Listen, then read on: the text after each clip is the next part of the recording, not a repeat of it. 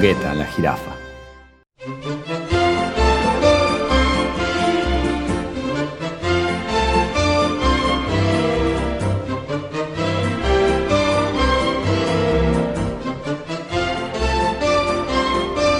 ¿Hace frío allá arriba?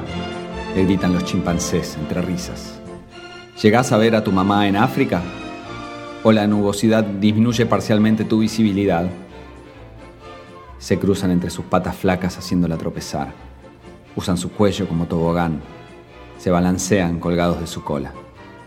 Y Lungueta la jirafa, fiel a la zoología, la genética y la historia, soporta el acoso incesante de los monos del circo de los hermanos Farfala sin emitir palabra.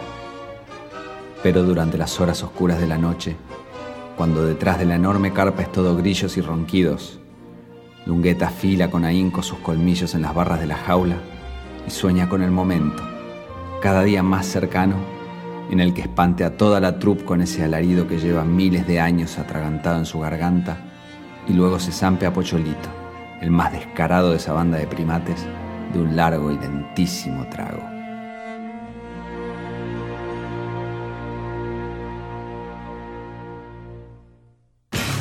Aquí comienza Mi Gato Dinamita. Desde Chacarita, Buenos Aires. Para Nicochea, México y el mundo. MiGatoDinamita.com Arroba Mi Gato Dinamita en Twitter. Yo no sé si soy lo suficientemente responsable para tener un gato. Uno Deci- tiene, claro, uno tiene que tomar ciertas eh, este, conductas Claro. y, y entonces, bueno, uno se va poniendo trabas y trabas. y Pero me parece que pasa. Me quedé pensando que uno mismo se va poniendo esas barreras, digamos. todo. Eh, pero en lo laboral, en lo amoroso y con un. Igual nunca tuve gatos en realidad, pero bueno. Pero en todo, uno tiene que ir a- al médico y siempre, y pero la consulta hoy está cara, eh, no sé si después voy a poder. El ahí. psicoanalista igual es más caro. El Entonces ahí te pones a pensar si te conviene por la obra social o en forma privada. La cagaste, la cagaste. Yo me acuerdo de cada vez que quiero largar con la psicóloga, le digo no, porque bueno, ahora la situación económica está muy Déjennos complicada. ganar un mango, por favor. Lo Tienes primero que Los psicoanalistas, decía Freud, más cara es la neurosis. Remedios, las cosas que perdés, las cosas que rompés, la- todo. Pero lo primero Freud. que te sale cuando vos querés irte de algún lugar, frente a la excusa, sobre todo con el psicólogo, con el psicólogo, el psicoanalista, es el tema de la guita. No, pero yo ya no puedo porque imagínate. Claro. Y le empezás a contar boludeces. El balanceado del gato sale tanto, o la comida casera del Sí, no, porque me tuve que comprar un par de zapatos y ahora no llego para pagarte a vos. Y no, todas boludeces, y la mina te, te mira con una cara de odio. Bueno, ¿terminaste de pelotudear? Bueno, ahora pasemos. ¿Vos qué querés dejar esto? ¿Realmente querés dejar la sesión? Vos no estás para dejar la sesión. Pero, con- pero ahí cuando te dicen, no, para mí tenés que empezar a venir eh, dos veces por semana. Y vos llegas a tu casa y le decís, para mí me quiere cagar, ¿eh? Para mí me quieren cagar. ¿eh? A- yo empiezo a hacer las cuentas. ¿Y eso cuánto me daría a fin de mes? A ver, tres veces por semana. Mm, eh, yo creo que tengo que dejar. ya lo decidís vos eso. me voy a dar de alta. Bueno, estamos hablando con una invitada especial que nos va a acompañar por lo menos un rato ahora, la locutora y productora Carolina Bañati. Buenas, como para mí un placer, es algo nuevo para mí, así que me encanta estar con ustedes. Que es algo acá. nuevo, un podcast. Bueno, pero no, no lo suelo llevar tanto a cabo, así que estoy preparada para vivir la aventura también, ¿eh? Esto es, es así, es libre. Es así, es así. Sí, sí, sí. Yo recién cuando subíamos le pregunté si tenía gatos. Y me dijo, no, ¿por qué? Porque esto se llama Mi Gato Dinamita y en realidad estaría bueno que vos tuvieras. Te explicamos a dónde estás. eh, un Eso podcast, que es eh, un programa de radio que difundimos a través de internet, a través de nuestro sitio web, migatodinamita.com. Sí. Tenemos una cuenta de Twitter, una cuenta de Facebook, una cuenta de Pinterest, una cuenta de Instagram. Una cuenta en el banco. En el banco iba a decir lo mismo. Pero vacía. Bueno, hay que llenarla. vacía. Uy, ten- Un, un blog tenemos nos puede conseguir auspiciantes, ¿eh? Epa, también. Sí, porque sí. Y tenemos un socio. Y tenemos un socio que es Diego Entintado, que no está grabando hoy con nosotros por razones obvias que se pueden observar. Eh, pero bueno, está con su hijo en, En una fiesta de hip hop. en una fiesta ¿En de hip serio? hop en el Luna Park. ah, mira qué bien. Una competencia de freestyle. No, una cosa terrible. ¿Baila el hip hop o simplemente es un observador? Eh, no, no, no, el hijo. El hijo del- ah, ok, acompaña al hijo adolescente. Y bueno, tenemos también eh, amigos que están siempre con nosotros, como Muxi Butinina, quiero nombrarlo, De, eh, desde Necochea. Casi digo desde Tandil. No vas a comparar. No, no, no, pero se me cruzó ahí por la cabeza, así que algo debe estar pasando en Tandil en este momento. ¿Y tenés gatos o no tenés gatos? Eh, no tengo gatos, pero eh, una expareja tenía gatos. Se llamaba Cerebro, me acuerdo. Ah, como Pinky Cerebro. Pin- exacto, Pinky se ve que, que era ella y el gato era Cerebro. y me acuerdo algo que era muy gracioso, que tenía muchos celos de mí. Ah, Entonces sí. cuando yo llegaba era como una situación en la- Me pasó una vez que hasta fui al baño y dejé la puerta entreabierta y el gato entró. Con lo cual era una situación así media tensa con el Ah, gato. pero les recopa, ¿eh? ¿Qué? Son como invasivos. ¿Del baño también? Sí. Ella sabe todo de los gatos, todo. Sí, sí. Sobre sí. todo de los gatos insoportables, sabe. ¿Tenés, ¿Cuántos gatos tenés? Tres. Tres. Y el otro día, lo, lo más divertido de todo es que mis vecinos se hacen toda una fantasía de que uno de mis gatos, que se llama Antonio, es mi marido. Yo digo, ¿Antonio? Antonio, no te soporto más. Te juro. Te vas de acá, te vas, te vas. Nos separamos. Hoy nos separamos. Y claro, y la vecina me dice, ¿está todo bien con tu marido? Porque escuché que... Nada, ¿ya necesitas algo? No, es mi gato. Pero aparte de suponer que tenés mucha autoridad, porque a él no lo debe escuchar Claro. mucho, entonces dice, acá está. ¿Cómo lo tiene? Dirá la vecina. Claro, ¿Cómo no? Lo no, maneja no. ella. Y el otro día era... De la envidia se mete la vecina. por favor, necesito, necesito paz, necesito estar en un lugar sola. Se retiran todos de acá, porque yo había ido al baño a lavarme las manos, estaban todos en el baño. Todos en el baño sentados en la bañera, sí, Los los, tres. tres. esperando a que yo saliera para salir conmigo. Sí. Y yo quería estar sola pensando, porque necesitaba resolver una situación y no podía concentrarme porque miraba, los miraba, estaban ahí, sentados como estatuas. Y dije, no, esto no se puede ser. Y, y hace dos días que duermo en el living, porque me Oh. coparon la cama. Ah, Suerte que no dormís en el, en el hotel. Ah, pero me gusta dormir en el hotel, me iría tranquilamente a dormir en el hotel. ¿Qué hotel es ese? Uno, vos llamás, reservás una habitación y te voy para allá. A veces tiene que ir a un hotel por los gatos. No, cuando me, me- están tan intensos, tan intensos, tan intensos, tan intensos. Y yo necesito reflexionar sobre algo y no me puedo concentrar. Y digo, voy a la mierda. ¿Vos, Guille, con los gatos cómo te llevas? Bastante mal. ¿Sí? No, no, no me gustan los gatos. ¿Tenés acá? No, no. Ah. por suerte no. Por suerte no. No lo fletamos. eh, se fue. Pobrecito. No, no volvió y No lo extraño. tuvo muchas idas y vueltas. Queda mal decir que eso. Pero no, no sé, no sé. Yo personalmente me molesta, me molesta mucho. Sí. No, no, lo- no los admiro tampoco. Ah, yo no- a mí me pasa eso, no, le- no, no siento mucho amor por los gatos. Claro. ¿Hay una forma de enamorarse de los gatos? No. Y no sé, a mí me gustaban mm, desde siempre. Pero co- con los míos, bueno, tengo esta relación así como eh, muy particular. Nos llevamos bien igual dentro de todo. Son buenos chicos, buenos gatos. ¿Todos varones, hombres, machos? No, tengo dos, dos machos y una hembra que es la, la más intensa. Courtney, Courtney Love. No sabes lo que es. La vez pasada, dos amigos míos se conocieron, o sea, eh, tuve, eh, un, un amigo mío, Matías, tuvo que ir a la casa de otra amiga, Carola, a buscar algo. Entonces, Carola tiene gatos, Matías no. Entonces, cuando Matías llega, Carola le quiere presentar a su gato. Vení, te voy a mostrar a Beppo. Matías le dijo, no te gastes, porque a mí los gatos no me gustan. Este, y tu amiga, o sea, yo, Susana, tiene una gata que se empeña en que uno la, la tiene que querer. Porque se te sube encima y te maulla hasta que vos la acariciás. No queda otra. No queda otra. Y es insoportable. Es una cosa. Claro, porque se te sienta y te empieza. Ay, Dios mío, no me, lo- no me hables porque me, me, me pongo de mal humor. Ayer estuvo así todo el día. No. Me fui y estaba maullando. Volví y seguía maullando. Afónica nunca se queda, ¿no? Hacia la noche, ¿viste? Durante el día, ponele, pero a la noche. Tres Ah, de no, la yo me mañana están muero. así los gatos. Y te acari... No, pero no, de noche están durmiendo. El el nuevo, el nuevo alimento, la nueva dieta los hace dormir. Ajá. Yo no podía dormir porque yo No más estaba- alimento balanceado, sí, No eso, más. ¿no? De ninguno. De ninguno. ¿Y qué les das? Comida, verduras. pescado. Verduras. Ah, no sabes, sí, sí. Ayer Ensalada. Comieron, ayer comieron zanahoria, brócoli, eh, acelga, espinaca, calabaza y un poquito de batata. Todo pisado con un poco de pollo. Oh. Y semillas. Ni yo comí así. Come- Yo también, yo que no me acuerdo ni qué comí. Pero es que Y el, semillas, y semillas. trituradas. Pero los ves distintos, eso Sí, la están alimentación. re bien, están re bien. Están re bien. Si les hacía re mal al, al balanceado, pobres. Mm. Pero el otro día yo quería hablar de esto con vos y después ya nos metemos de lleno en el mundo de nuestra amiga.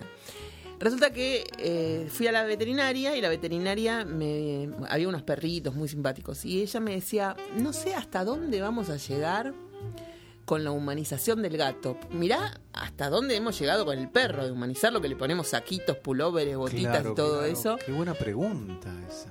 Y yo le empecé a preguntar a mis amigos, ¿qué pensás de esto? Le digo, yo ya me siento culpable por mm, cómo lo humanizo al pobre bicho, que no lo dejo salir, que lo tengo, que no, que mirá, que te va a pasar esto. Pero le, le inventamos todo un mundo de fantasía. Yo soy tu mamá, ella es tu tía, ¿viste? Esas cosas Dios así mío. como... Sí, sí, sí. Y no es así, el gato es un gato, es cazador, tiene que cazar un ratón y comérselo. Claro, claro. Eh, no es esta cosa de, bueno, tendrá frío, lo abrigamos, lo tapamos. Claro, claro. Porque la veterinaria lo que me decía es que el gato, no, que el humano le, le instaló al gato la necesidad de tener que comer tres veces por día. El gato es cazador. Come, caza un ave, la come y por tres días no come más. Mm. Ah, no sabía eso. Porque ya tiene ese alimento, lo que necesita. Come cuando tiene ganas. Pero El esta gato. cosa, claro, y nosotros le pusimos las tres comidas diarias Claro, al gato. A la mañana, a la tarde y a la noche. Bueno, pero si lo come tampoco es como que No, se pero rehúsa. lo- el balanceo tiene como la Coca-Cola, un... Adictivo. Sí, Mirá. Ay, sí. Y ahora ¿En con la comida tuya, comen una sola vez. poquito. Claro. mira vos, qué loco. Sí. Nos falta Siempre, generar. mirá, hace dos años que hablamos de gatos en este programa y siempre me sorprendo, porque siempre pensé en algo nuevo para Sí, aprender. pero no está bueno la idea de... Sí. La, la, la médica, la veterinaria me explicaba todo esto y me La decía... médica. La me- La ya me- está, ¿no? La veterinaria. La humanización llegó a eso, a la medicina. es- Claro, claro. Y ella, sí, bueno. Y estaba como preocupada, ¿no? por, por- Me dice, sí que si ellos no quieren comer, no los obligues, déjalos, déjale la comida, ponele poquito, que coman y cuando se terminó, se terminó y si viene otra cosa, y comerán, no pasa nada. Claro. Y me Y se adaptaron a eso. Ah, sí. Mira. Muy bien, muy bien se adaptaron. Muy bien. Así que lo recomiendo. Yo, Carlos Sacán, lo recomiendo. ¿Te acordás? Bueno, ¿por qué no escuchamos una canción y enseguida nos adentramos eh, en la vida de nuestra invitada? ¿Ponemos un tema de banana? Por favor, por favor, con el regalito que hiciste.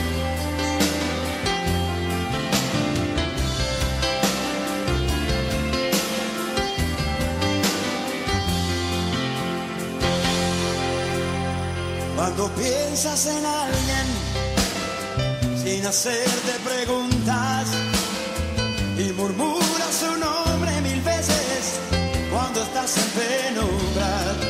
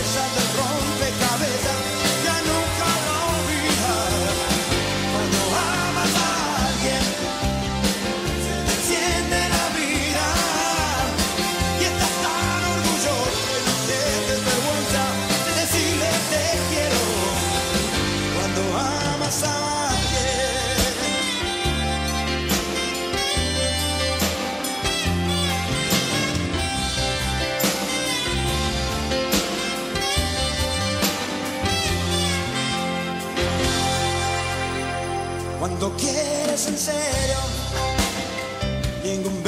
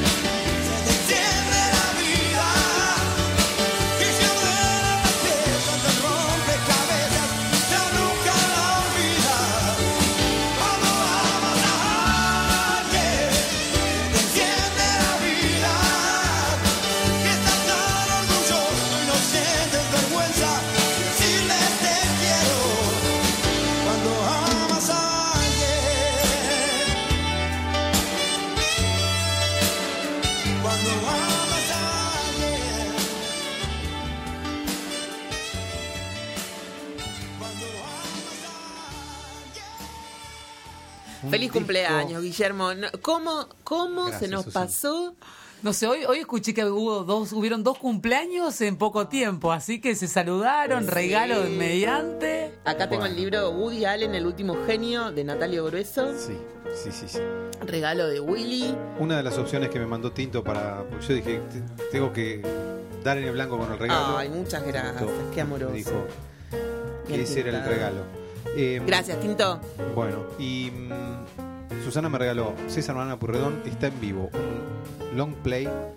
Yo lo tenía en Purredón, cassette. Si lo llego a encontrar, te traigo el cassette. Y Susana me regaló también eh, Slavoj Zizek, Problemas en el Paraíso, del fin de la historia al fin del capitalismo. Ustedes habrán escuchado a, a Guillermo más de una vez hablar del capitalismo acá, haberse peleado, haber contado que se peleó en una fila del banco con sí, un señor y le habló de Carlos Marx en el banco Santander Río. Imagínate, le digo, señor, eh, claro, no escuchó hablar de Carlitos Marx, le digo en la cola del banco, porque el tipo decía, ¿cómo puede ser que hay clientes select y clientes comunes? Y señor, ese- esto es el capitalismo, ¿qué, qué se queja? Eh, pero no puede ser. Yo quiero ser select. Igual el otro día que Obvio. fui. Y yo a- también, ¿eh? Sí, pasé como, no sé. Yo antes A era- 20 personas por encima, ¿no? No, sí, claro. Por eso te digo. Una cosa mara, pero aparte te sirven un café arriba, en, el, en mi banco que tiene como dos pisos, te sirven un café arriba en un sector privado VIP donde vos podés usar el celular. Ah, ¿en serio? Mira. De verdad, está en la Ah, si tenés página. select, si tenés select. Cla- Si vos sos Big Premium, ¿Y qué, hay- cuánto hay que pagar por eso? no tengo idea. Averiguo. Quiero eso. Pero yo me llevé el folleto a mi casa y dije, ay, quiero esto. Porque me gusta el café que el banco prepara. Una vez el gerente me invitó porque por un tema de que me habían querido engrampar un seguro, Sí. viste que te hacen firmar ahí y te meten cualquier cosa. Entonces, eso. Sí, claramente. Entonces fui a quejarme y el gerente me invitó un café y estaba buenísimo. Yo quiero venir a tomar café acá con usted, señor, porque yo no puedo. me dijo, bueno. cuando quieras charlar, vení, charlamos. Así que quiero ser Premium Classic Gold o Black, no sé cómo es. Entonces hablamos de, eh, la- del fin del capitalismo. Un besito, si sé que en, el- en la nalga. La- Qué persona. Yo miraba, digo, ¿cómo vas a hablar del capitalismo, anticapitalismo en un banco? Guillermo, no tiene sentido. O sea, anda a hablarlo en otro lado, Pero ¿no? Pero bueno, está bien. Se supone que si son anticapitalistas, pero estás bancarizado, cagaste. Claro. Escapate de eso. No. Bueno, pero fue muy yo, divertido. Todo tan contradictorio en este mundo, ¿viste? Del fin de la historia. En un momento se habló, ¿viste? Del fin de la historia. Pero bueno, no sé mucho como para hablar de eso. Yo no sabía, la verdad es que cuando elegí eh, Sisek era porque dije, bueno, es un lacaniano que es muy piola escribiendo, escribe mucho de cine y yo quería comprar el libro que habla de Hitchcock y de las películas que es muy interesante, pero no se consigue, no es tan fácil. Y lo pedí y, y pedí el del capitalismo, a ver si... Ah, ah, este genial. mucho sobre capitalismo. Además, Espero ya... entenderlo, espero entenderlo. ¿De dónde es? Es un... un- Es. Eh, sí, Checo. eslavo, no sé. Claro, por eso iba a decir, es- a él le encanta, a Guillermo, le encanta toda la cosa eslava, noruega, Sí, Me checa. encanta. Me encanta este aparato, Dios mío. No, no sé dónde es. Bueno, y le gustan los gatos a él. Bueno. ¿Ah, sí? Sí, sí. ah, me mandaste una foto la otra vez de sí. Cisek. Mirá las cosas que nos mandamos. El día, cumple- foto el día de tu cumpleaños te mandé Claro, la foto de. Sisek con un gato. Bueno, perdón, el Bueno. que le encantaban los gatos cortitos es Osvaldo Soriano. Sí. Entonces Ah, yo cuando claro. ah, me acuerdo que cuando Triste, Solitario y Final fue esos Mm. libros que a mí me encantó, a sus plantas rendido un león. Pero me acuerdo que él siempre en sus historias metía, él era fanático Sí, de los sí, gatos, sí. que era de Mar del Plata, creo que era Osvaldo Sí. Soriano, y siempre metía a los gatos Sí. en sus historias. Y Rep hizo, lo dibujó, Ah, ¿lo dibujó? Con, con, Mirá. con el gato negro. Ahí está. Eh, hace poco subimos en Mi Gato Dinamita en, el- en la cuenta de Twitter una, una ilustración de, de Miguelito Rep. Tengo esa cosa de llamar a todos los Migueles, les meto Miguelito. Ah, bueno. Por mal de Mafalda. de Ahí está, es verdad. Claro, claro. Pero hay gente que habla con diminutivos. No, Fantino, obvio. ¿viste? Fantino Oh. habla todo con diminutivos. Mm. ¿Por qué hiciste vos? Porque vos te codias con todos los famosos, Caro, sos amiga de todos los famosos, le manda un mensaje a cualquiera en cualquier momento y le dice, ¿qué tal? Meo Lance, recién me mandaba me, me Un audio, eso. sí, claro. No. Este, bueno, qué sé yo, con Rincón, Bien. Este, con todo el mundo, con el Guillote te Con Guillote hace un Coppola, tiempo, claro. hace unos días. Bueno, a ver, yo soy productora, en realidad estudié locución y soy productora y periodista deportiva. Cuando era chica me encantaba escribir y era como que quería combinar lo que era el deporte con la escritura y ahí empecé a estudiar.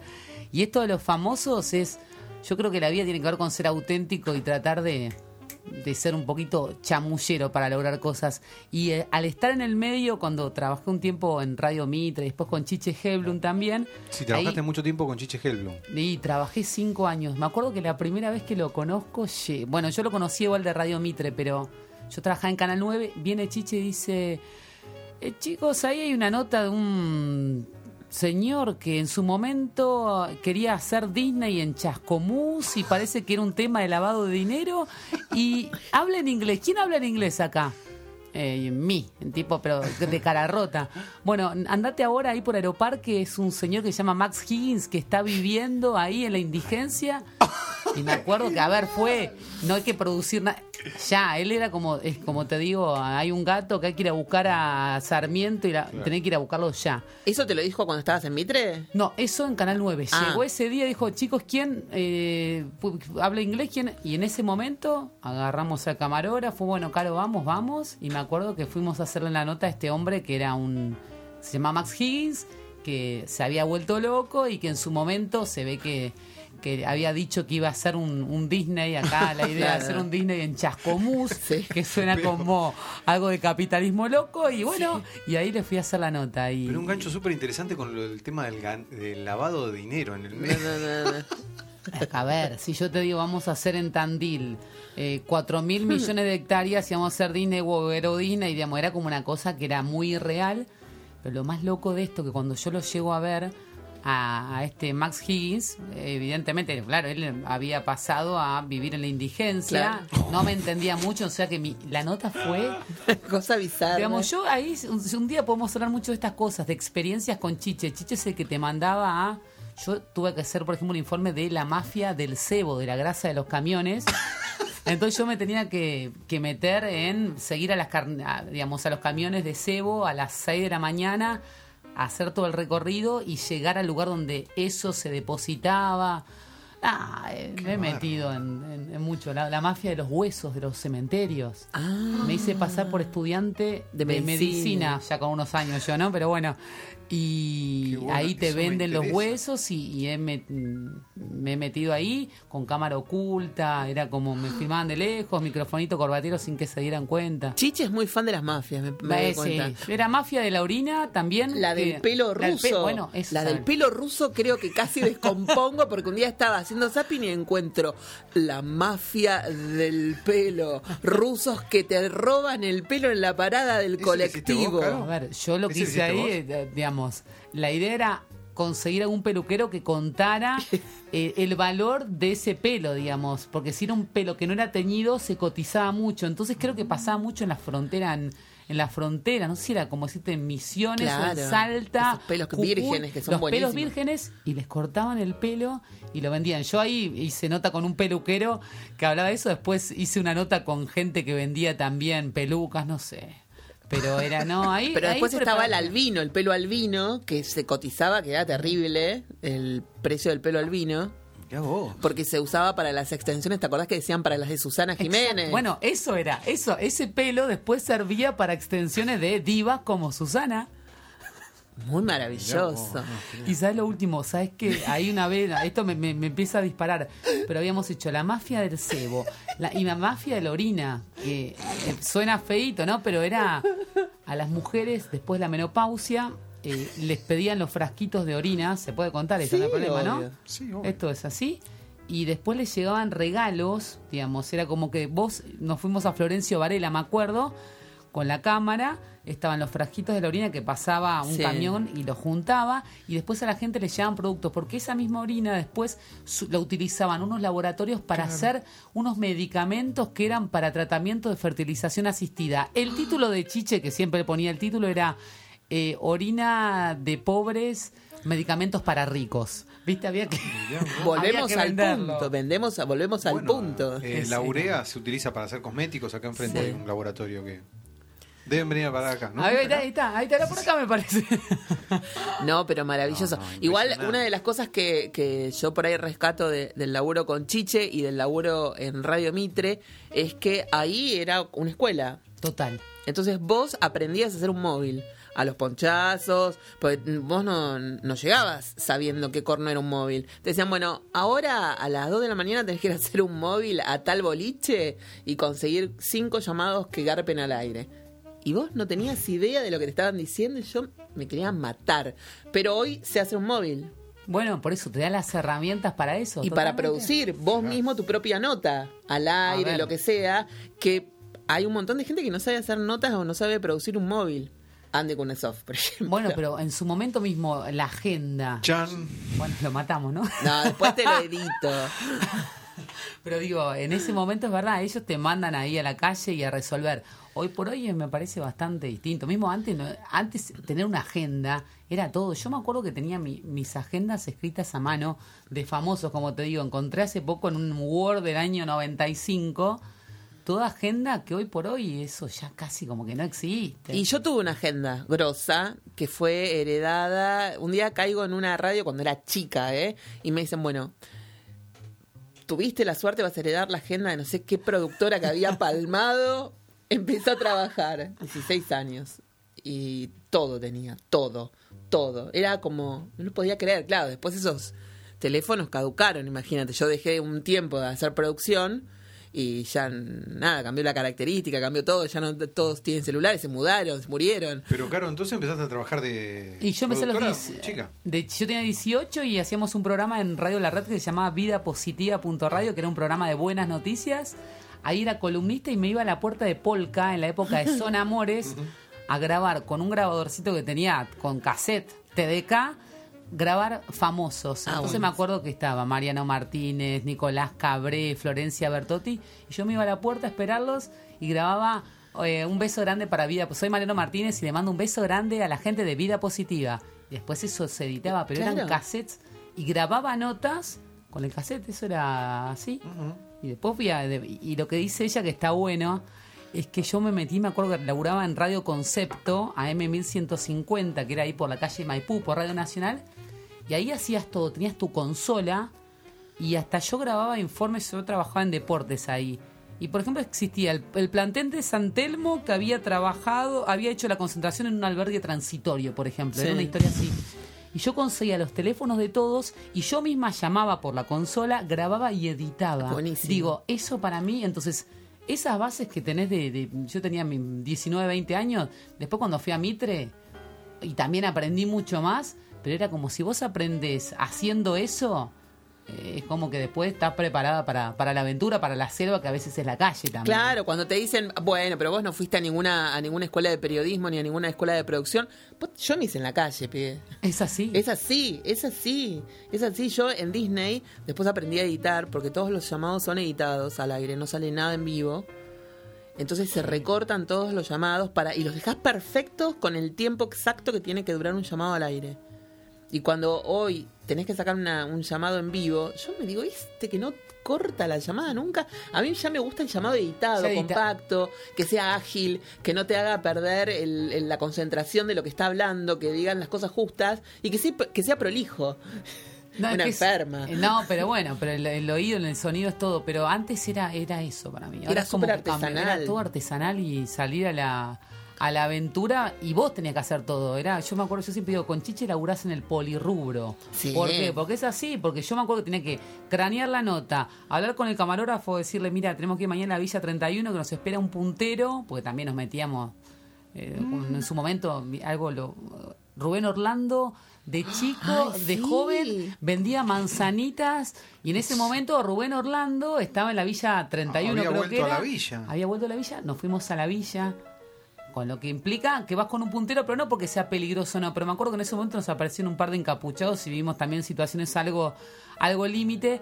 Pero me acuerdo que eso era hablar con el camarógrafo, decirle pasame a buscar, hablar con el puntero para que nos, nos deje entrar, hacer la nota, hablar después con el editor que iba a visualizar el material y decirle, mira, te conviene esta primera parte porque esto. Nada, creo que, que eso aprende uno, ¿no? El, el polirrubro con, con tipos que tienen escuela y, y que aprendes. Y después es como que te preparan para la aventura de, Claro. de la vida. Y después puedes hacer todo. Después puedes hacer todo. Ya no. Cuando te dicen, bueno, tenés que ir a tal lugar, bueno. Y que sí, que ya lo hiciste, Ya lo entonces ya lo aprendiste. Igual siempre hay por aprender. Obvio, pero Estoy anonadado escuchando a dos productoras acá porque yo me olvido que Susana también es productora produzco. sí. eh, de diferentes cosas y ahora de un programa eh, ecologista, ¿sería? De reciclaje. De reciclaje, medio ambiente, Sí, de medio ambiente. inclusión social. Y, y estamos planeando un programa, así que nos podés ayudar. Dale. Un programa especial dedicado al Gauchito Gil. Mira, Porque yo le hice una promesa que si la ¿Me gente de la cooperativa de, de, de Coco lograba el El Coco predio, porque venimos con el tema de conseguir el predio para trabajar desde hace un montón de tiempo y, y está como para concretarse, que firmar, pasa algo, se pincha y otra vez pelearla, bueno, y así venimos desde hace, un ¿Hace montón de tiempo. Bueno. Y en- desde diciembre hasta ahora, como tres, cuatro veces estuvo la posibilidad de firmar por el predio y se pinchó. Y ahora volvió a aparecer. Justo el día que yo le dije, El Gauchito, es así. Gauchito Gil, por favor ayúdame, aparece la otra posibilidad del predio y aparece gente que nos pueda ayudar. Entonces yo dije, bueno, Gauchito, yo te voy a hacer una promesa. Fui el otro día acá al, al santuario a llevarle una botella de vino mira. y... Eso, le llevaste una botella de vino. Sí, ¿Sabes? ¿Sabes que lo último ahí? Una vez tuve que hacer un informe sobre San la Muerte. San la Ah, Muerte es también, el. ¿no? Bueno, es el santo de los Tumberos, ladrones, los tumberos. Y me acuerdo que hay un santuario, como deciste, en Florencio Varela. Yo tengo siempre Florencio Varela, no sé por qué, pero digo, y ahí la gente va a ofrecerle cosas. Yo me acuerdo ese día que fuimos a ofrecer, digamos, y tuvimos que hacer nota con el, el que maneja el santuario, todo.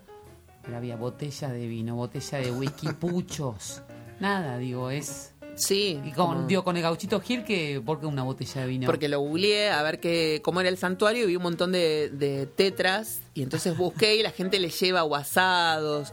Y, y ayer cuando leí estaban pidiendo que si van a dejar alguna ofrenda que dejen eh, alimentos no perecederos para entregar no sé a qué lugar. Entonces ya la semana que viene le voy a llevar algún alimento no perecedero.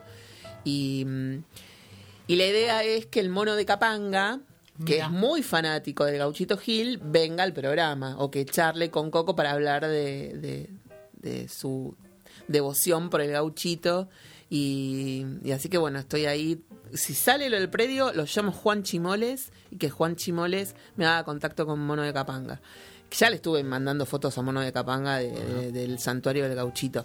Pero más allá de eso, hoy justamente hablaba con una amiga que también trabajó en Mitre, que me decía, pensar que en la época de, la, de cadena Top 40, nosotros cuando queríamos hacer una nota con el Mono de Capanga, lo llamábamos a la pizzería. Está claro. Ahora están los managers, ¿no? Están los managers. Y me dio como mucha ternura, porque es verdad, al Piti de, de Viejas Locas, en ese momento, después de intoxicado, Intoxicado, bueno, sí. había que lo. Nada, lo ibas a buscar a la villa, ¿viste? Para que viniera a hacer la nota, eh, o, o, no sé, a, a la casa de algún amigo, tenías que llamar por teléfono porque por ahí no tenía ahí en Lugano eh, un teléfono. Y, ¿viste? Como era otra cosa, estaba buenísimo. Bueno, pero como cuando éramos chicos, hace poco encontré una agenda mía, pero te estoy diciendo eh, del- de cuando estaba en año 97, ponele 98, yo tengo 35, yo estaba por terminar el colegio, donde tenía teléfonos, como decís vos, 83 8302, no existía el 4822, tac, tac. Y digo, y ahí tenían, por ejemplo, en su momento, cuando era otra yo, de un chico que me, me parece que era de San Pedro, y encontraba esos teléfonos que en ese momento vos lo único que podías hacer era llamarlo por teléfono. No existía el celular. Nada. Era genial. No existía internet. Y el amor existía igual, digamos, ¿no? Existía, Era otro amor, pero. Sí. Yo tenía una amiga que se había puesto de novia con un chico a través de una revista 1320, ponele que había el tema de los contactos. Sí. Eh, y el pibe estaba haciendo el servicio militar en no sé dónde. Y se pusieron de novios, se tuvieron como 20 años de novios. ¿eh? Después ella, bueno, se separaron. Pero una vez cuando le pregunté, ¿cómo lo conociste a fulano? Me contó y yo dije, ¿lo qué? ¿Escribiste a una, a- de, sacaste una dirección de la 1320 para escribirle a un pibe que estaba haciendo un servicio militar en el sur? Y le mandaste una carta y empezaste una relación. Pues está ¿Por loca. carta? ¿Fue directamente? Por carta. Lindo. Bueno, yo había escrito a una revista de computación, la revista K64, que quería, y quería hacer una pregunta, escribía al correo de lectores desde Necochea, y que quería ser amigos del, interesados en la compu- en computación del país. Y me hice un amigo, un gran amigo, eh, pero bueno, ahora hace unos años que no lo veo. Pero eh, Pero reencontrarlo. que mandaste, ¿qué era? Yo Ya- mandé una pregunta y dije Sí. que quería ser amigo de... bueno, me, y me dice un pibe, "Eh, yo tengo una casa en Necochea, me mandó una carta. Bueno, Mirá nos hicimos vos. amigos. Mira, la última vez yo estaba en un móvil de, la top y ahí fue que, que él se acercó al móvil y dice, me sabía que eras vos. Me dice, bueno, después no lo vi más, hace 20 años ya. No, fue muy gracioso. Pero- y salimos en la revista 1320 con Muxi y con nuestro programa de radio. ¿eh? Qué Salimos. bueno. Sí, sí. Estaba bueno. Y mi- mis hermanos, yo tengo hermanos más grandes y la 1320 la compraban Eran siempre. Bueno, después estaban en ese momento las historietas de Patorucito, Claro, Isidoro, Isidorito, Condorito también Condorito. estaba. Ah, Condorito me gustaba, sí. Plop. Ah, eso, claro, claro. O exige una explicación, ¿viste? Los finales. No, fue muy genial porque, ¿sabes lo que? Esto eh, no lo sabe nadie, lo voy a contar por primera vez. Acá acaba de pasar hace unos días. Chan. Resulta que estaba contestando los mensajes que llegan a, a la cuenta de Twitter de mi gato Dinamita. De pronto me manda una foto un pibe de su gata. Me- yo había pu- puesto que le mandaba un abrazo a todas las personas que tienen gatitos enfermos, eh, que los bancaba y entendía el nivel de estrés que tenemos nosotros después del tema de las inyecciones y bueno. Entonces él me, me manda un mensaje y me dijo, me siento reidentificado con tu mensaje, gracias por el apoyo, qué sé yo, y me manda una foto de su gata. Leo el nombre, que no lo voy a decir acá, porque, eh, Diego se llama, nada más. Y este apellido a mí me suena. Entonces le mando un mensaje privado y le digo, ¿vos no ibas al Ragio? Me dice, sí, ¿vos quién sos? Le digo, yo fui la mujer de uno de tus compañeros de colegio. Dice, ¿Cómo sabes mi nombre? Porque vos eras oyente de cadena Top 40. O sea, volvimos a Ah. los noventas, mal, así como... qué lindo. Y me dice, ay, sí, yo me acordaba, porque él era muy amigo de un oyente nuestro que era Sodero de Saavedra, y, y Sodero nos mataba a, fax, a faxes, nos mandaban fax en ese me momento. mata. Sí, sí, sí. Escuchar fax. esos fax es Los genial. oyentes de Susana eran un problema para la radio, porque eran todos muy fanáticos, ¿viste? ¿Te acordás? Estamos hablando momento- de qué, qué año era esto. 97, 98. Pero re fanáticos, ¿eh? Sí, sí, sí. Copaban tenía- la había, ¿y- ¿Iban a la puerta? ¿Te iban a Sí, buscar? me iban a buscar. había copado Qué la madrugada, lindo. había copado la madrugada y había armado un cosa de Quilombo. locos en la madrugada con oyentes que. ¿Pero era seductor o seductor esto? ¿Era una voz así media sexy o qué? Susana. ¿Sí? No, no, era como no, no. más. Ah, no, no, eh, digo. Habíamos armado un partido político. La cosa era así: habíamos armado Faxes, toneladas de faxes. un país imaginario. Vos imaginate Radio Mitre, cadena Top 40, radio, Sí, ¿no? sí. Como de, en ese de momento, formato, sí, ¿no? sí. Total. De formato. La, la estructura madrugada deform- deformada. Deformada quedó. deformada. Entonces yo armé un país con sus propias reglas y donde teníamos elecciones permanentemente. Y entonces cada uno tenía que tener un nick para poder participar de las elecciones y, y postularse para el puesto que, que deseaba. Sí, sí, sí. Entonces todos participaban y, y votábamos una vez por mes a ver si cambiábamos al presidente, qué sé yo. Y, y hablábamos de anarquismo al aire. Yo una loca total leyendo cosas de, de- de- de anarquistas. Y nunca te dijeron nada igual. Seguía. Un día me dijeron, ¿vos estás loca? ¿Tenés un problema? No, sí, me llamaron al orden y ese día yo, yo lo dije al aire encima. Estoy siendo censurada por las autoridades de esta radio. No, estaba loca. Estaba loca. Eh, así que voy a trabajar a reglamento. Solamente voy a presentar los temas. y cada vez que presentaba los temas decía, presento solamente los temas porque estoy censurada. No me Lo seguía diciendo. Después, para salvar este caos, llegué yo. eh, bueno. Ahí se conocen ustedes. Y empecé a hacer. re- a ref- yo reflexionaba sobre la muerte. A 4 de la mañana en, en- en FM Hit, ¿viste? ¿Pero un personaje o, cualquiera. o no, te no, gustaba? No, hacía reflexiones, no. no, quiero, escuch- quiero escuchar No esas de- no cintas, debería eh. decirlo, no Gonzalito la cinta, quiero escuchar No, eso, eh. Cualquier cosa. Ojalá No, no se estuviera. escuchaban, se ve que no se escuchaban, aunque había tinta, tinta te- aunque había cinta testigo y todo, Sí. se ve que no nos escuchaban, porque era un desastre. No, Ah, lo mío por lo menos era un desastre. Ah, eh, lo mío salta porque primero había repuntado un montón la, la audiencia. Como que Se disparó. se sí. disparó. Dije, ¿qué está pasando la noche? sigue la misma música, todo. Yo llevaba mis discos y los metía de canuta. Entonces es. sonaban los Blue Brothers, ¿entendés? En medio de, de- de- de la música que teníamos Enrique Iglesias, los Blue Brothers, una cosa deforme. Y una pi- yo me enfermo y viene otra piba a reemplazarme. Y llega y no entiende qué está pasando al aire. Porque le llegan mensajes con gente que quiere participar de las elecciones, que quiere Claro, que claro. mandan cuen- cuentos interactivos, que, que hablan de. De, bueno, De anarquismo hablaban. Entonces Yo leía poesías de pacientes psicóticos Ah, no. que me. eh, Sí, bueno, nos hubieras despedido directamente. Yo autoridad los hubiese echado, no sé, igual me hubiese divertido primero. Bueno, ¿y qué? No, Ella- fue y dijo, che, está pasando algo raro. Esto es ingobernable. Y ahí ¿no? se acabó Che, todo. Y ahí se acabó y me retaron. me retaron un montón. eh, no estamos buscando laburo de conducción. No, como no. verás en No. este momento. No tenemos eso No, planes. porque en re- en realidad nosotros creemos que la creatividad no debe ser eh, cercenada de ningún modo. Y Guillermo es recontra creativo. Y por eso decidimos hacer este podcast. Porque yo le dije, estar en radio y tener que volver a acatar las órdenes de un tipo que te diga, esto no se puede decir. Yo dije, "¿En pedo? Censura, no. no. Para Ah. eso me dedico a la locución comercial, para ir, grabar y volver a mi casa y poder ser creativa, inventar personajes en otro lado, o en libros, o bueno, acá. Se enojó Susana. Me gusta, me gusta ese carácter ahí. No, pero, verdad. Pero es verdad. Bueno, te estamos apabullando. De repente No, empezamos no. a contarte todo a vos. Te- estamos No, a mí me gustó. Eh, igual me, en su rol también de psicólogo, que a mí Sí. me gusta y me parece atractivo, yo voy a volver otro día, porque ahora me tengo que ir porque ¿A es como... Yo le- les cuento una cosa, me pasa a buscar a alguien y no me gusta hacer demorar a la otra persona. Entonces a mí me gustaría la próxima, tengo un par de temas para charlar y me gustaría eh, hacer como una sesión psicológica. ¿Por vos Lo hacemos. te veo? ¿Sí? Lo hacemos, lo Dale. hacemos, claro. Eh, ¿puede elegí ser? un tema, entonces si ya te puedes eh, retirar. Eh, yo quiero hablar de la soledad. No, no, un tema musical. Ah, entendí. bueno, con- bueno, para elegir una canción que me gusta mucho y me gusta eh, Beach Boys, Cocomo, ¿puede ser? Ah, muy bien. quiero un poquito de playa. Dale. Dale, gracias. Gracias, Caro.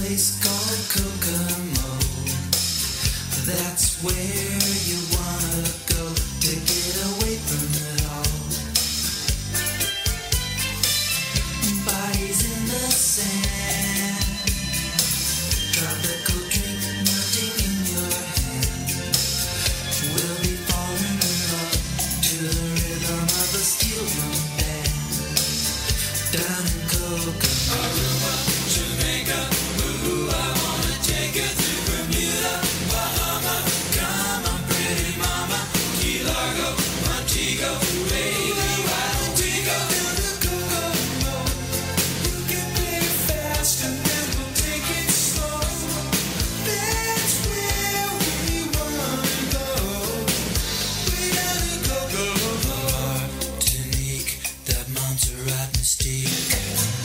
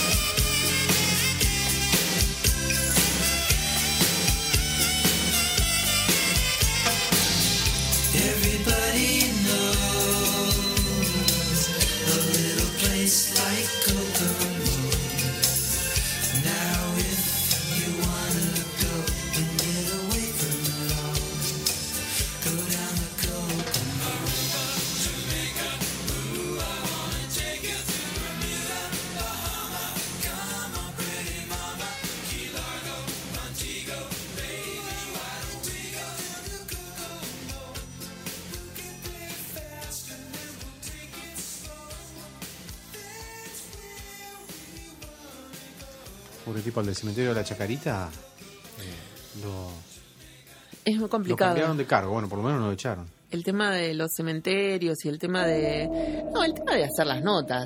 O sea, uno tiene como, viste, cuando vos vas a, a hacer una nota a un entrevistado, el entrevistado tiene... Te pregunta sobre qué vamos a hablar, para no quedar en bolas al aire. Y uno le dice, pero a veces la charla te va llevando a otros lugares y caes en una pregunta que es inevitable, la tenés que hacer, o, te- o por ahí el tipo no quiere ser entrevistado, pero vos tenés que ir de canuto igual a conseguir la nota, y es complicado. Escúchame, quería hablar de. ay, quería hablar de tantas cosas. Ahora me olvidé, me no, parece. no lo tenemos a tinto para que para que ha- hable de, de- de tantas cosas también. Sí, qué bárbaro. Con Muxi está difícil comunicarse porque él trabaja mucho justo en este horario. Sí. Y bueno, cambiemos de horario un día por él. Dale. Porque Tenemos que ver eso, sí, sí. es, es necesario. Y lo que yo quería, bueno, el otro día em, te, te pasé unos sueños que tuve. Sí, sí, sí, sí. ¿No? Escalofriante. ¿Los podemos escuchar? Por favor, yo quiero compartir esto para para que no quede todo en mí o en Tinto, que fuimos los receptores de, de este sueño. En una iglesia de Buenos Aires, esas iglesias grandes, de, del microcentro, llenas de estatuas, hay enterrado un, un tipo que era deforme, que era una especie de gigante con una mal- malformación en la cara. Alguien que nunca fue feliz y que toda su vida vivió al margen de la familia, ninguneado por la familia. La familia era una familia aristocrática de muchísimo dinero, dividida en dos ramas muy importantes, una de las cuales vivía en Tucumán y la otra vivía aquí en Argentina. En, perdón, en, en- en Capital, en Buenos Aires. Toda la familia lo, lo dejó de lado durante su vida, su infancia, lo burlaban. Una de las ramas de la familia lo vestía de diablo y lo hacía pasar vestido de diablo enfrente a los invitados haciendo gracias y asustándolos. Esto marcó a la criatura y lo hizo quedar resentido. Él fue el heredero de todos los bienes de esa familia. Cuando todos murieron, él heredó todo. Pero, ya era tarde porque no podía disfrutar de eso, desde luego. Sin embargo, la cosa no quedó ahí. Él contó a través de cartas cómo había sido su vida. Y esas cartas quedaron en los museos de Buenos Aires. Y ahí pudimos descifrar de algún modo lo mal que este personaje lo había pasado. Las cartas estaban rotuladas en carta 1, carta 2, carta 3, carta 4, carta 4 prima, carta 5 prima, y todas contaban una parte de su vida y eran partes muy tenebrosas. Esas cartas fueron donadas a un museo, un museo que también funcionaba adentro de una iglesia, en la zona del Tigre, donde había partes de, de los cuerpos de las familias, de esta familia expuestos. La cabeza de la madre, el torso del padre, todo era muy macabro. No sé cómo es que llegamos acá, pero a mí se me encomienda regalarle a mi prima Mariana esas cartas, junto con un bolso y un neceser, todo muy divino, pero esas cartas adentro. Yo desde luego me niego y quemo todo.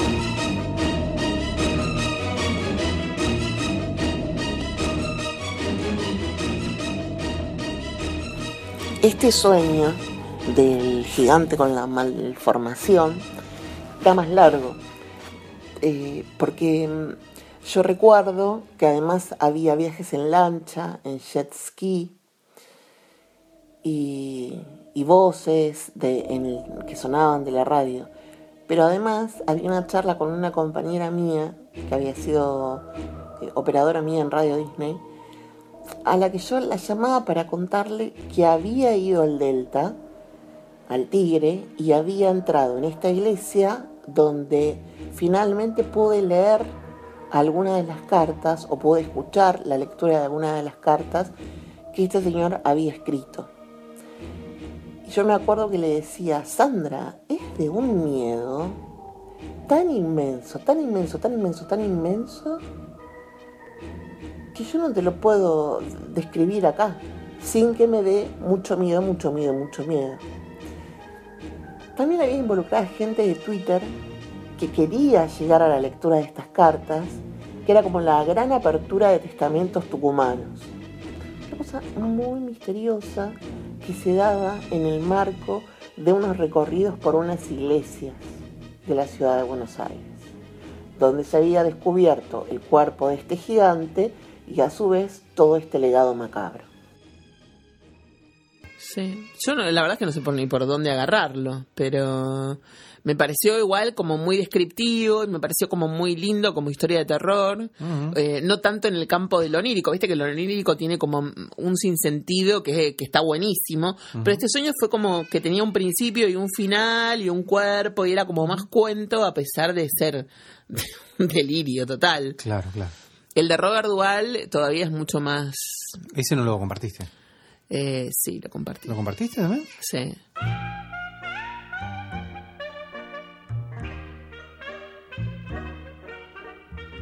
Soñé con todo el, el padrino, que venían todos, yo era como la madrina, venían todos, y tenían que hacer donativos.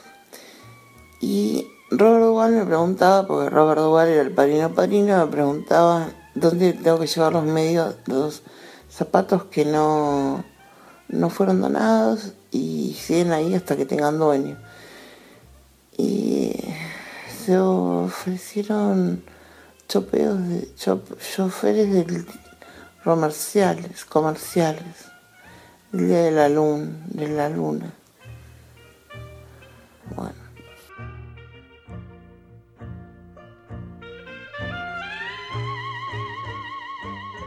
Bueno, se me ocurre la expresión soñate algo, che.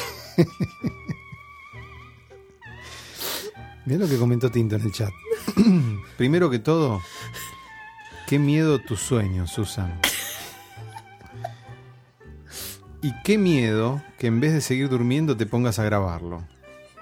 Dijo Tinto. Yo no podía creer, la verdad, ese sueño. Fue, fue, fue fuerte, ¿eh? Fue fuerte. Sí, sí, sí.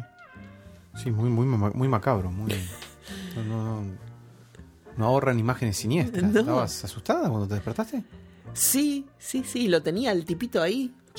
Como... ¿Hay alguna aso- asociación que puedes hacer? ¿Algún resto diurno que puedas asociar? No, no, justo ese día no. Viste cuando a veces sabes. Por ejemplo, una de las cosas que me pasa mucho, ahora se me ocurre que duermo con la con la tele prendida. Hace como un 15 días que duermo con la televisión prendida. Pongo la tele para ver algo y me quedo dormida. Entonces depende lo que lo que esté de fondo. Tremendo. Bueno, yo dormí toda mi adolescencia y hasta los veinte y pico de años con la radio prendida.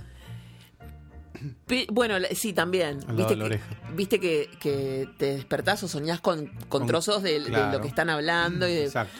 y me acuerdo que el otro día, por ejemplo, bueno, tuve el sueño este de Robert Duvall y del padrino porque me quedé dormida con el padrino. Pero después me quedé dormida viendo. Eh, ay, la película esta sobre los puchos, ¿cómo se llamaba? El clan. El clan.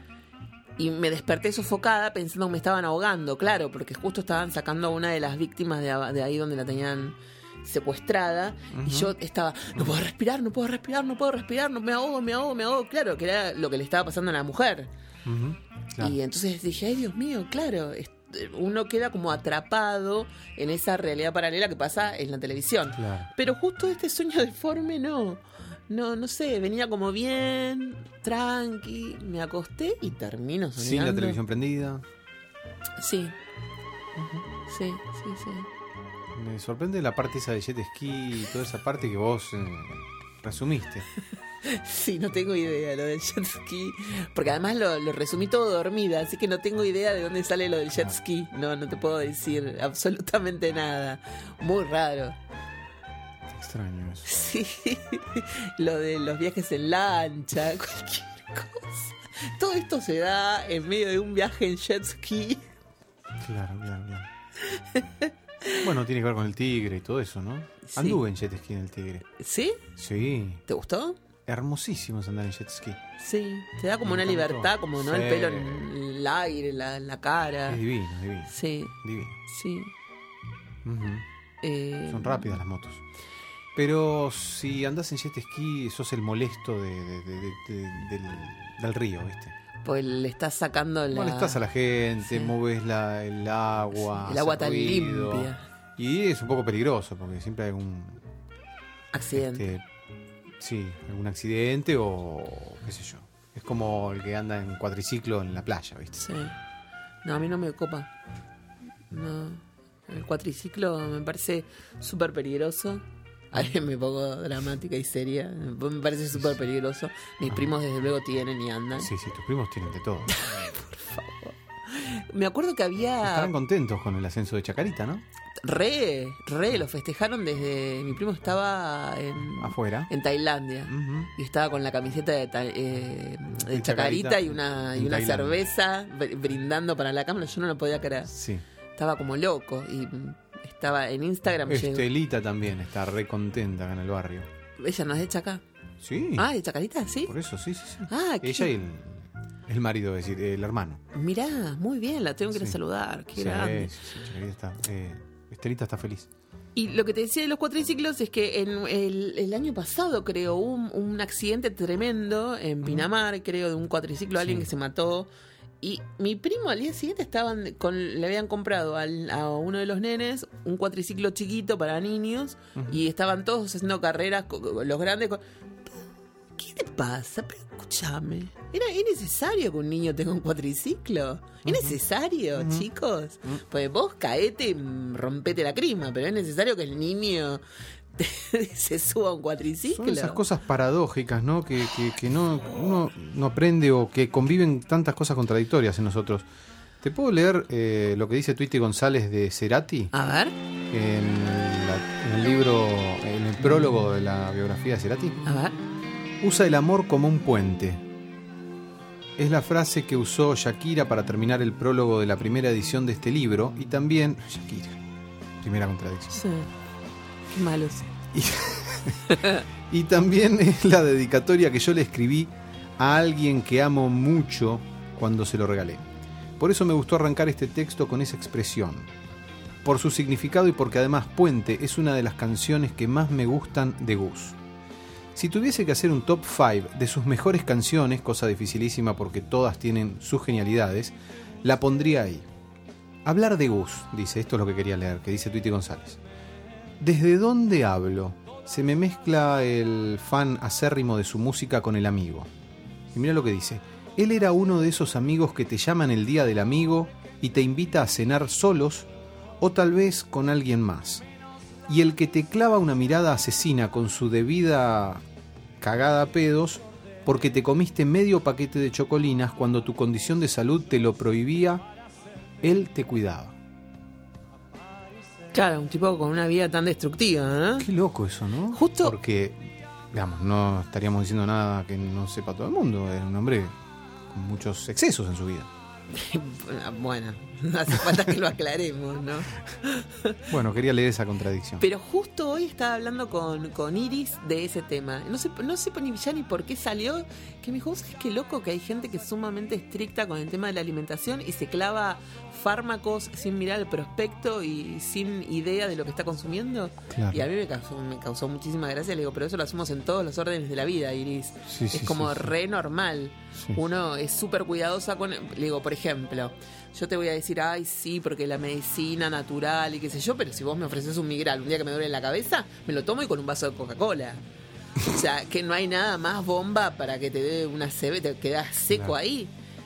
Bueno, Digo- Gustavo te miraría así, te diría Susana. Por favor. Claro, por ejemplo, si me ve comiendo una masita, vos no podés comer, consumir harina, Susana, gluten, qué sé yo, me diría, Susana, por favor, mientras él se clava, ¿no? Claro. Complicadísimo.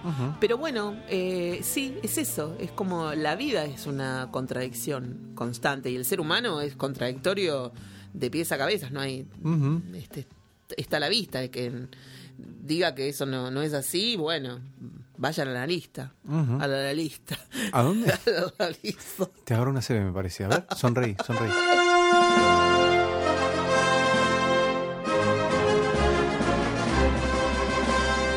Salchichas. En sus retornos anuales a cada pueblo, el circo de los hermanos Farfala jamás muestra mejorías en las habilidades de sus animales. Por el contrario, las fieras más experimentadas son gradualmente reemplazadas por cachorros torpes, poco vistosos en la pista pero libres de mañas y más baratos de mantener. Mientras tanto, las salchichas que se venden en el puesto de comidas tienen cada vez más gusto a trompa polvorienta, a melena vieja, a garra triste.